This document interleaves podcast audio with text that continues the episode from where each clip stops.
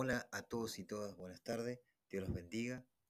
El tema de hoy, en un momento para escuchar de Dios, es raíz de todos los males es el amor al dinero. Las palabras son del apóstol Pablo a Timoteo, que van direccionadas en su carta, y dice, raíz de todos los males es el amor al dinero, el cual, codiciando algunos, se extraviaron de la fe y fueron traspasados de muchos dolores. No es difícil comprender estas simples palabras. Lo que muchas veces es difícil es salir del círculo vicioso que produce el amor al dinero. La historia de la humanidad está construida en base a la codicia de hombres y mujeres que buscaron enriquecerse o, en algunos casos, aumentar la riqueza que ya poseían. El sufrimiento que han vivido los pueblos por causa de la pobreza no es más que el resultado de hombres y mujeres codiciosos que buscaron enriquecerse, ya sea la historia antigua, la historia media, la historia moderna o la historia contemporánea. Siempre se repite lo mismo. El gran problema es el amor al dinero. Ya sea Mesopotamia con los sumerios, o los babilónicos, o los egipcios en África, o los chinos, los persas, los sirios, o los, los israelíes en Asia, ya sean el imperio romano, el imperio griego, ya sean los españoles, los franceses, los rusos, los ingleses, en Europa, o los diferentes reinos señoriales en la Edad Media, ya sean los británicos en el siglo XIX o los Estados Unidos en el siglo XX, siempre fue igual. La raíz del problema es el amor al dinero. El deseo de enriquecerse enlaza a las personas, enseguece a los individuos, al punto tal que no les importa el daño que pueden llegar a causar. Por ejemplo, los grandes fabricantes de químicos para las plantaciones venden sus productos dañando a pueblos enteros, dañan a las personas que tienen contacto con, con los productos de fumigación, con cánceres, úlceras y enfermedades que producen de, eh, niños que, que, producen nacimientos de niños deformes, de madres que han tenido contacto con los productos químicos para la soja, por ejemplo.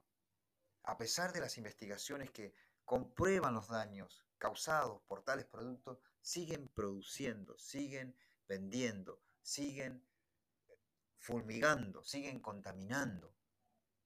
¿Por qué razón? porque detrás de todo está el amor al dinero, que es la raíz del problema. Las guerras no son otra cosa que la lucha por obtener o conservar la riqueza. En algunos casos por tener riqueza y en otras por conservar y aumentar la riqueza que ya se tiene.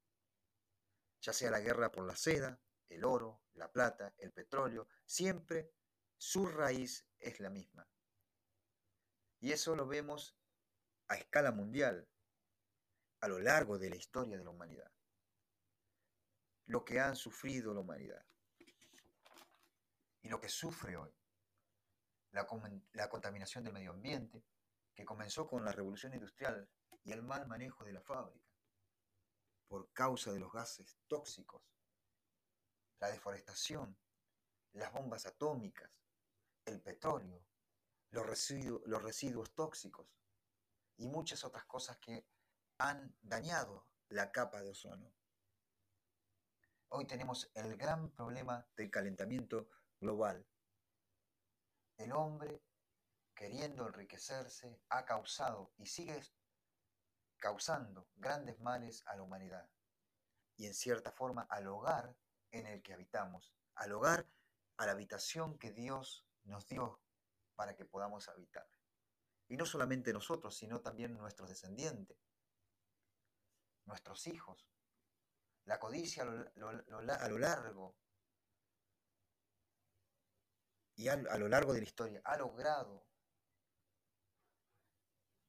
terminar con muchas vidas, tanto animales, paisajes, faunas, la codicia ha logrado enredar, enlazar a los sectores poderosos que solamente piensan en vivir el presente y no piensan en el daño que están causando al futuro. Y hablamos de guerra como motor que ha llevado, ha llevado como el motor, la riqueza, el motor que ha llevado a, a pelear grandes guerras. Y si hablamos de guerra no podemos olvidar la guerra más triste y horrible que protagonizó nuestro país. La guerra que lastimó la memoria de nuestro país, hermano Paraguay. La guerra que terminó con la muerte de uno de los hombres más emblemáticos del siglo XX de Sudamérica, del siglo XIX, perdón, el mariscal Francisco Solano López. Este hombre perdió la vida peleando por su país, peleando, defendiendo sus intereses, defendiendo eh, a su pueblo. Pero el primero de marzo de 1870, rodeado por 20.000 soldados brasileños, perdió la, la vida. La guerra terminó y manchó para siempre la memoria de los pueblos sudamericanos. Esta guerra fue una guerra sin código, una guerra sangrienta. Esta guerra es conocida como la guerra de la Triple Alianza, o también como la guerra del Paraguay, o también como lo llaman los paraguayos, la Guerra Grande. Para los paraguayos no fue una derrota militar, fue una masacre, un genocidio. Después que terminó la guerra, cuatro mujeres, según reporteros de la época, había cuatro mujeres para un hombre y en algunos lugares hasta 20 mujeres para un solo hombre. Esta guerra tuvo su origen en un conflicto interno que surgió en Uruguay, ¿no? Y lo que detonó todo fue un conflicto eh, entre los partidos uruguayos, los blancos y los colorados. Los blancos eran los únicos aliados regional de Paraguay. Y a su vez los blancos le garantizaban una salida al mar, porque Paraguay no tiene salida al mar. Aunque antes de la guerra Paraguay también utilizaba el puerto de Buenos Aires para acceder al Océano Atlántico. Pero a través de un golpe militar, un golpe, lograron derrocar a los blancos, los colorados, pero respaldado por el imperio del Brasil. En una decisión desafortunada, el mariscal decide defender a, su único aliado, eh, los uruguayos, perteneciente al Partido Blanco, a un sector de la sociedad, con quien compartía las ideas, las ideas eh, podríamos decir, de la independencia económica.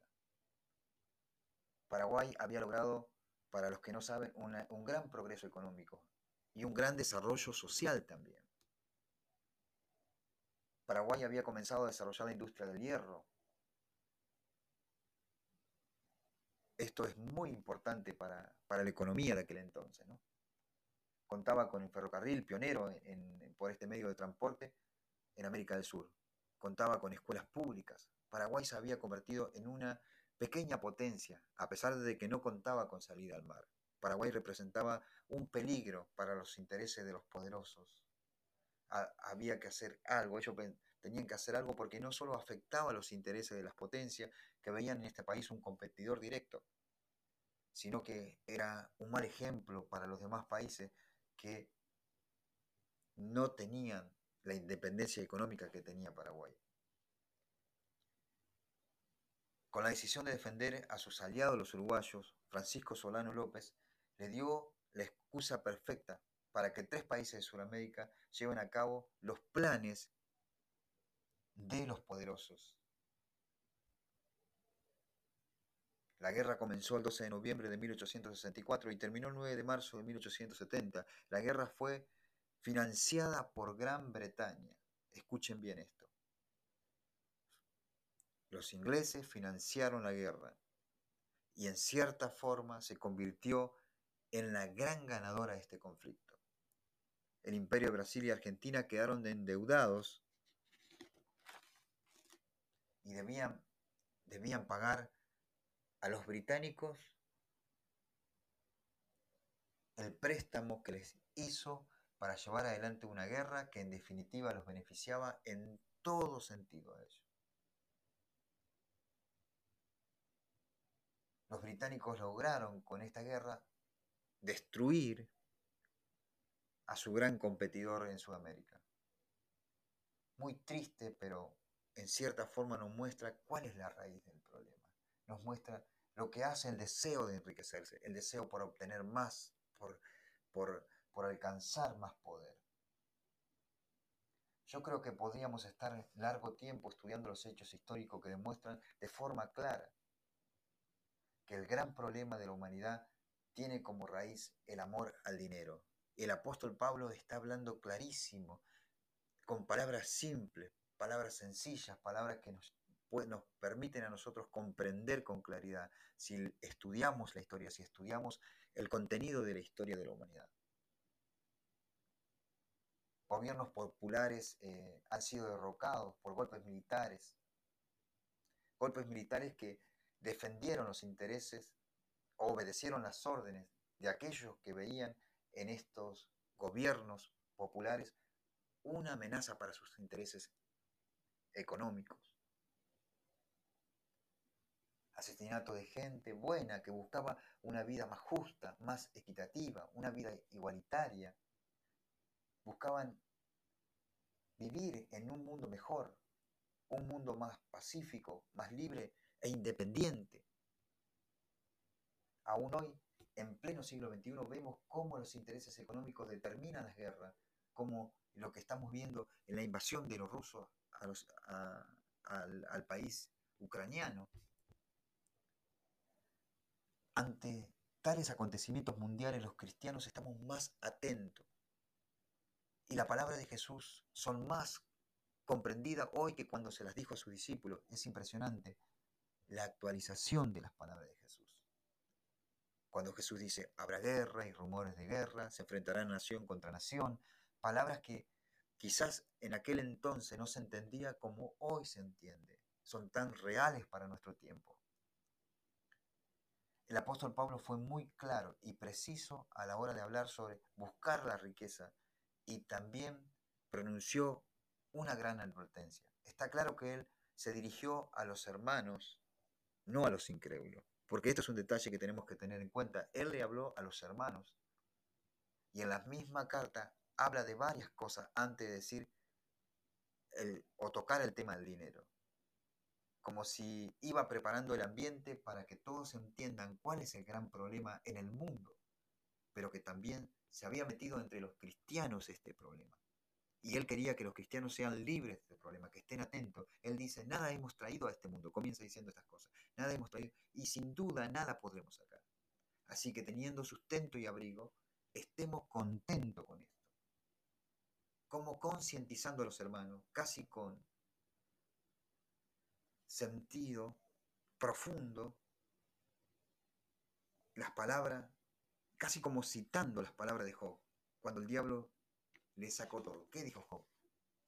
Nada traje a este mundo y, nada me llevaré. Bendito sea Dios. O las palabras del sabio Salomón. ¿Qué provecho tiene el hombre de todo lo que se afana debajo del sol?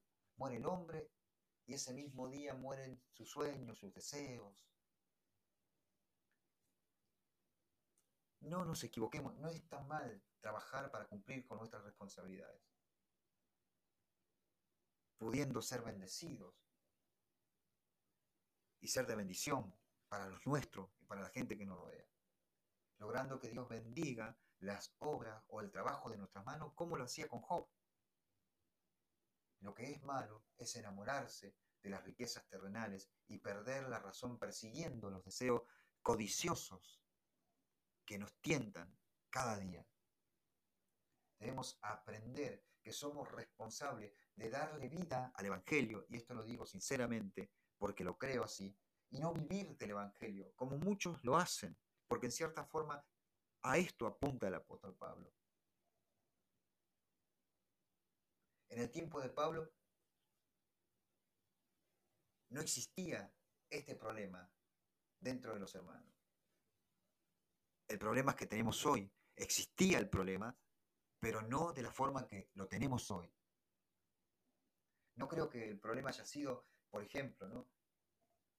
que podían conseguir plata a través de, los medios masivos de comunicación, pidiendo o vendiendo eh, cosas milagrosas, sino más bien entiendo que en aquella época había hermanos que se aprovechaban de otros hermanos sacándole lo que los otros hermanos tenían. Entonces él habla de esas personas. Hoy sucede un poco más descaradamente, ¿no? Hoy muchos, muchas personas, incluso hay muchos, muchos o muchas personas que no les permiten razonar a otras personas, a sus hermanos, o que en cierta forma manipulan con palabras a sus hermanos.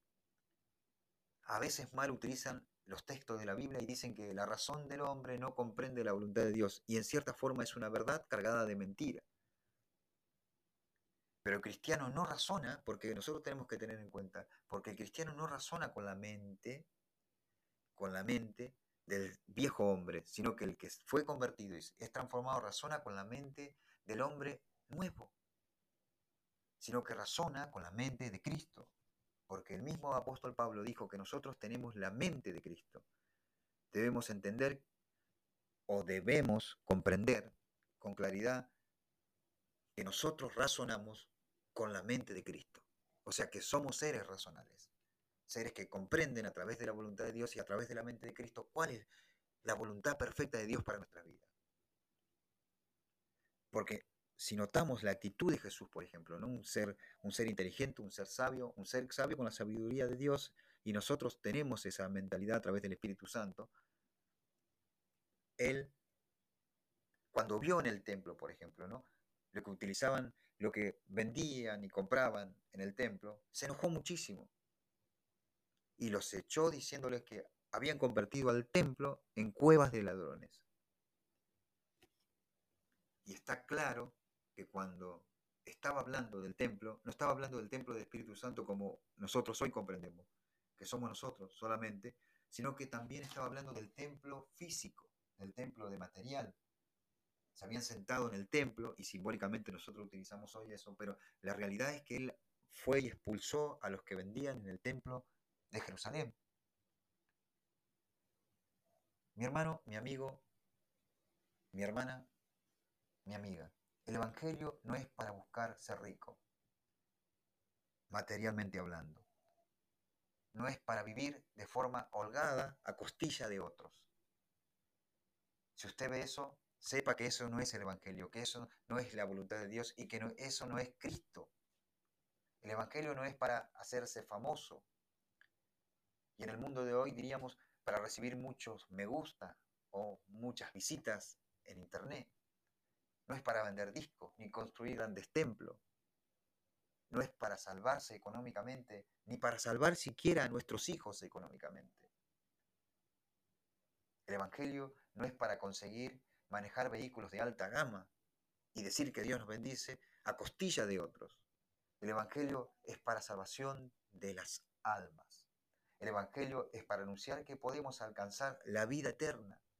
El Evangelio es para ser libres de la condenación eterna, del poder del pecado, de las manipulaciones del diablo, de las ataduras satánicas en nuestras vidas, del destino que teníamos en, en la vida pecaminosa que llevábamos. El Evangelio es para tener esperanza. El individuo común sin Dios busca enriquecerse y por eso vemos grandes males en nuestra tierra. Por eso vemos las contaminaciones, las enfermedades, por eso vemos cómo el mundo se cae a pedazos y cómo la palabra de Dios se cumple, porque Jesús veía y entendía el futuro, el futuro de la raza humana que siempre es propensa a buscar el mal. El cristiano debe alejarse de buscar la riqueza.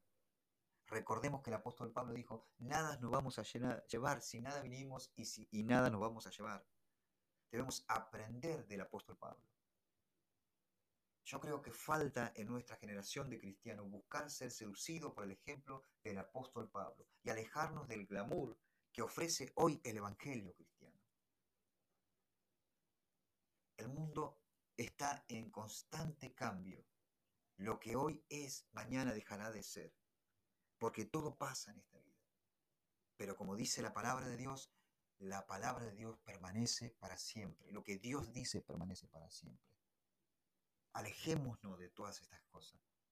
Muchas veces, sin darnos cuenta, cuando nos enseguecemos, cuando el diablo logra enlazarnos, cuando nos perdemos el destino, cuando perdemos la visión, cuando perdemos la órbita, cuando perdemos el deseo o el deseo de Jesús de poder llegar a alcanzar las almas y reconciliar al hombre con Dios y entender el verdadero propósito de ser cristianos. Y nos enredamos en conseguir cosas y, nos metemos en un círculo donde está, hay un statu quo, una, un estilo de vida que se mantiene a través del Evangelio nos perdemos y perdemos a los que nos están viendo y le cerramos las puertas a la gente que quiere venir a buscar a Dios de verdad y que quiere venir a encontrarse con Dios porque se aleja de aquellos que están detrás del dinero, de aquellos que están buscando enriquecerse, de aquellos que están buscando sacarle plata a la gente. El Evangelio no es para enriquecerse, lo vuelvo a repetir, el Evangelio es para salvación de las almas. No debemos vivir del Evangelio, debemos darle vida al Evangelio para que tengamos una vida como Dios quiere. Nuestra riqueza y nuestro deseo más sublime está después en el cielo, donde Dios va a recompensar a hombres y mujeres según sea su obra en la tierra. Esa es nuestra verdadera meta, esa es nuestra verdadera responsabilidad en esta tierra. En esta tarde, en esta, en esta siesta, diríamos, les deseo, mis hermanos, mis amigos, que puedan comprender y que puedan razonar estas simples y claras palabras del apóstol Pablo. Raíz de todos los males es el amor al dinero. Muchos, por enriquecerse, cayeron en tentación y en grandes codicia, que lo único que fue que les hizo fue traerles grandes dolores, fueron traspasados, dice, de grandes dolores.